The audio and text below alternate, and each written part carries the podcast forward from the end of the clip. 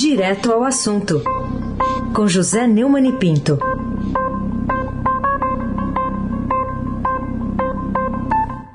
Oi, Neumani, bom dia. Bom dia, Raíssa Abac, Carolina Ercolim. Bom dia. Almirante Nelson e o seu navio, o seu transatlântico. É para o Bolsonaro embarcar, Almirante? Bom dia, bem-vinda de volta, Bárbara Guerra, Afrânio Vanderlei, Clã Bonfim, Manuel, Alice e Isadora. Bom dia, melhor ouvinte, ouvinte da Rádio Eldorado, 107,3 FM, Raíssen Abac, o craque, o tríplice coroado. Nelson, que é um grande navegador como o Vasco da Gama. Bom, vamos falar aqui do, da situação do colapso no Brasil na crise sanitária. É a manchete aqui do Estadão. Colapso, dois pontos. Brasil enfrenta sua maior crise sanitária, chamando atenção para um estudo da Fundação Oswaldo Cruz. Bom, depois dessa notícia, o que, que falta aí para o governo federal, mesmo para a população, tomarem consciência da gravidade dessa situação, Neumani? O noticiário do Estadão não deixa dúvida, porque você tem toda a razão. É, primeiro, o governo federal. O grande responsável é, por esse colapso é o governo federal, que sempre agiu de forma absolutamente inconsequente, irresponsável, genocida, como disse o deputado lá na, na comissão. Né? é, despertando a palavra vagabundo, que é uma palavra que os bolsonaristas conhecem bem, porque o Bolsonaro é o próprio símbolo da vagabundagem, né? não, não trabalha. Mas a população tem participado, seguindo inclusive instruções dele. O Estadão mostra que, apesar do aumento de casos de Covid-19, a pressão nos hospitais e os estados anunciando medidas restritivas, os índices de isolamento social no Brasil ainda estão muito distantes dos 70% preconizados pelos especialistas. Né? o monitor Estadão em loco, índice, calculou que o índice está na metade, menos da metade, 34,4% é, anteontem. É, o, no estado de São Paulo, é, a coisa também está grave e tudo isso é, mostra que a, a, manchete do Globo, a notícia que o Globo está dando em manchete de que o negacionismo, as aglomerações, a disseminação de variantes do vírus e a falta de infraestrutura hospitalar estão entre as razões que levaram o Brasil a registrar os índices inéditos de infecções, óbitos, médias móveis e internações. Eu, após uma grande insistência da Isabel para tocar nesse tema, e realmente ela tem toda a razão, é, não basta bater apenas no Bolsonaro. A inércia do Congresso é lamentável. O Congresso é tão criminoso, tão genocida quanto o poder executivo criminoso serial. É absolutamente intolerável a inércia dos partidos, dos líderes, dos pretensos pais da nada amada pátria idolatrada, salve, salve. Carolina Ercolim, tintim por tintim. O general Pazuello foi substituído né, no Ministério da Saúde, mas não desocupou ainda a cadeira. O cardiologista Marcelo Queiroga foi escolhido, mas ainda não se sabe quando vai ser empossado. E o presidente Bolsonaro faz questão de ocupar o lugar que, em teoria, seria de um dos dois. Quando antes na história houve um exemplo de tantos disparates, tanta bagunça né, no enfrentamento de um momento mais grave, né, de uma crise histórica é, no que diz respeito a uma doença né, que atinge não só o Brasil, mas todo mundo. É, quanto ao uso da palavra genocídio, que está sendo, que viralizou, como você lembrou, Carolina, por causa do, do episódio lamentável de uma delegacia que existe só para crimes contra os bolsonaros, que está enquadrando o Felipe Neto que usou essa palavra, e, e depois do surto de prudência e sensatez da senhora Biaquisses, é, eu quero lembrar o seguinte: primeiro, o Bolsonaro é o único governo na história, está certo que é o único que enfrentou uma crise sanitária desse tamanho, né? mas que enfrentou com quatro ministros. Nós estamos com dois em ação e dois que estavam antes foram demitidos. Três simultâneos.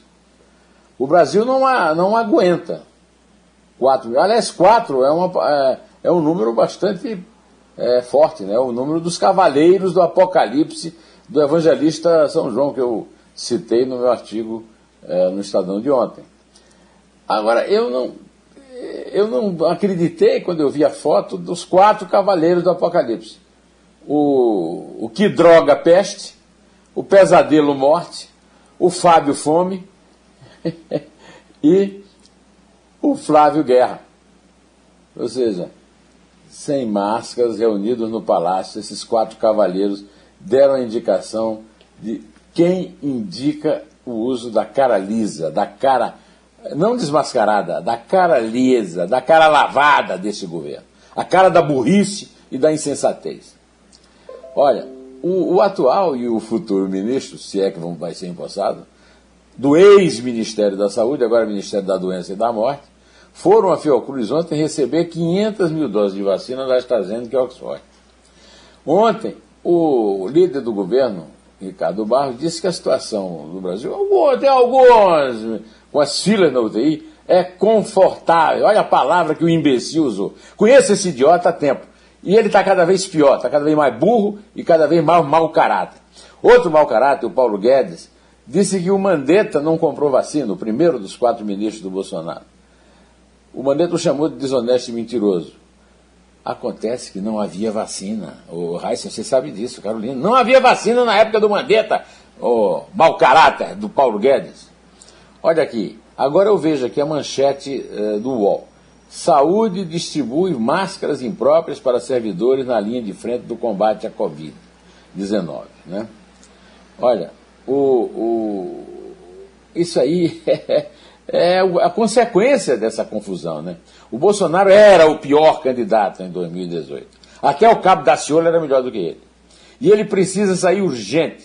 Essa pompa e circunstância no enterro de Pazuello, em busca de uma prerrogativa de função para evitar que ele responda ao processo, é, já devia ter sido é, transferida para a pompa e, e, e a circunstância do impeachment dele.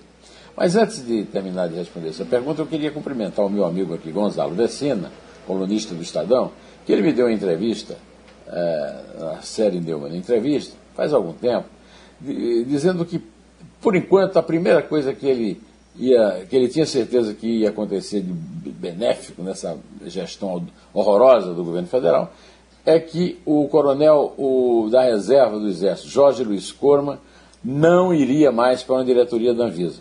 E o Lauro Jardim, do Globo, está acabando de dar a notícia de que realmente, o, enfim, o Jair Bolsonaro desistiu da indicação e resolveu indicar um diretor técnico para a Anvisa. Era só o que faltava militarizar, além do o ex-Ministério da Saúde, militarizar a Anvisa, tornando-a uma ex-Anvisa. Aí sem abaque, o craque. Bom, Neumann, outro assunto do dia é o presidente entre duas pessoas. O presidente entre Guedes e Michele, é o título da chamada primeira, da primeira página aqui do Estadão. E eu queria que você comentasse o que, que contrapõe a primeira-dama ao ministro da Economia, que já chegou a ser chamado de posto Ipiranga, é, porque sempre o, o, consulta sobre o setor da economia.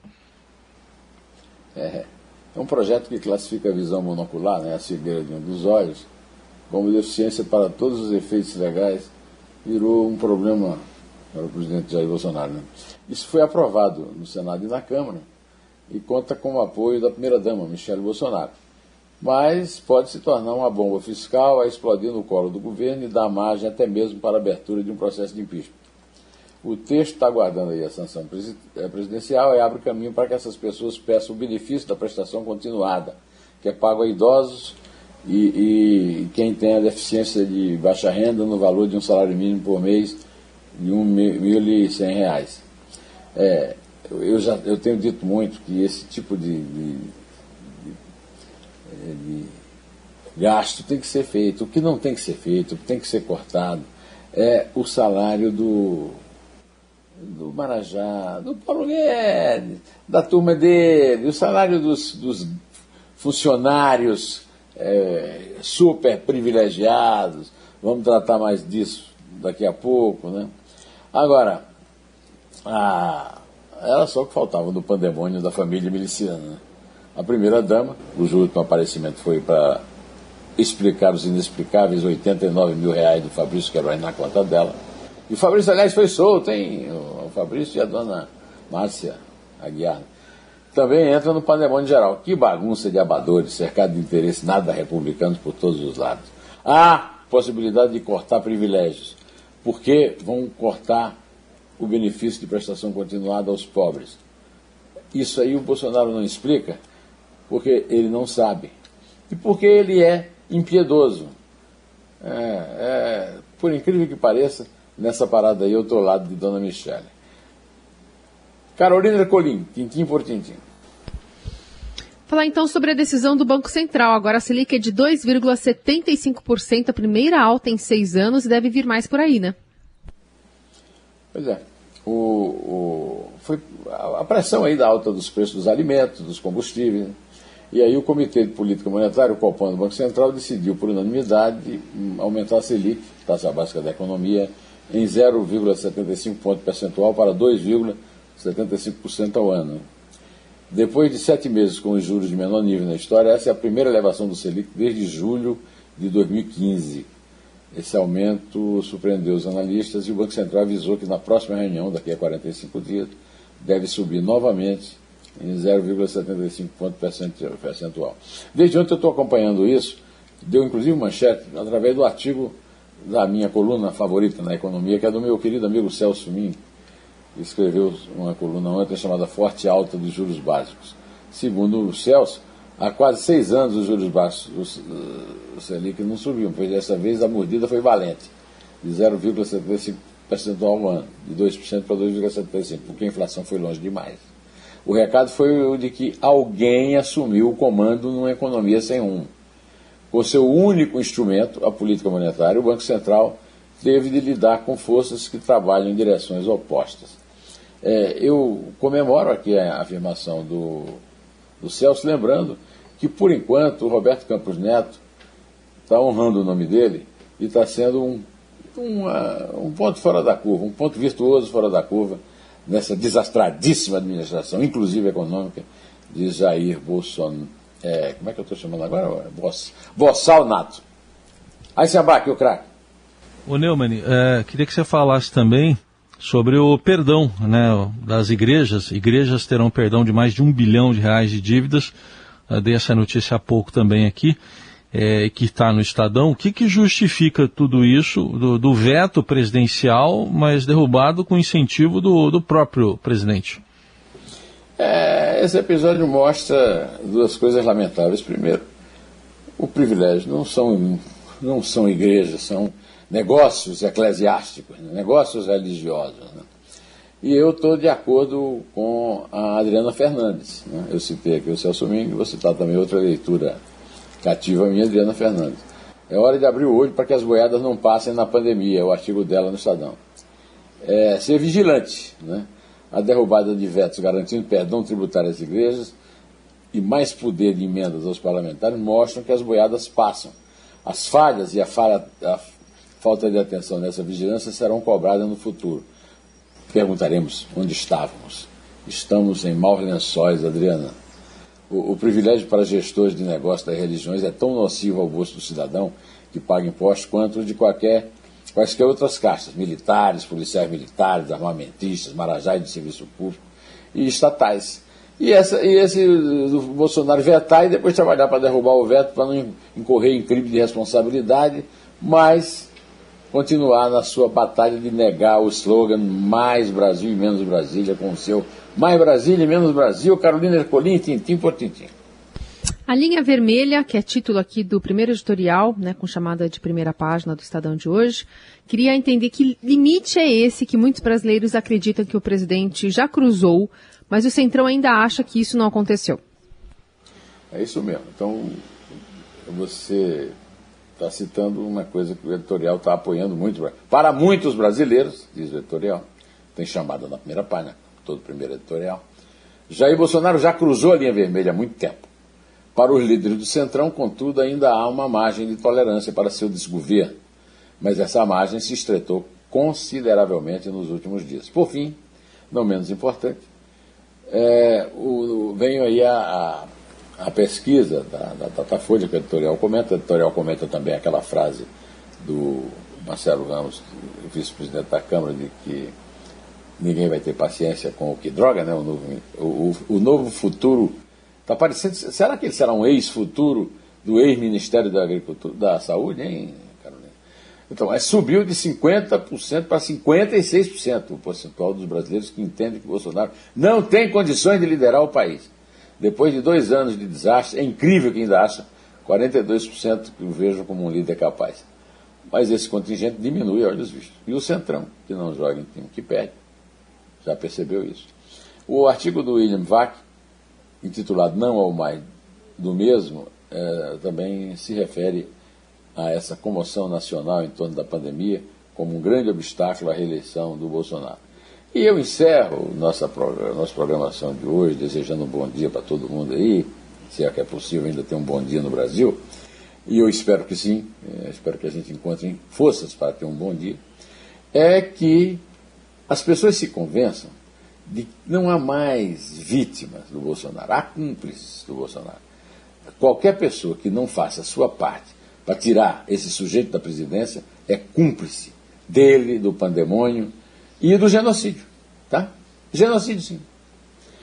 Carolina, vamos contar? É três. É dois com o microfone aberto agora?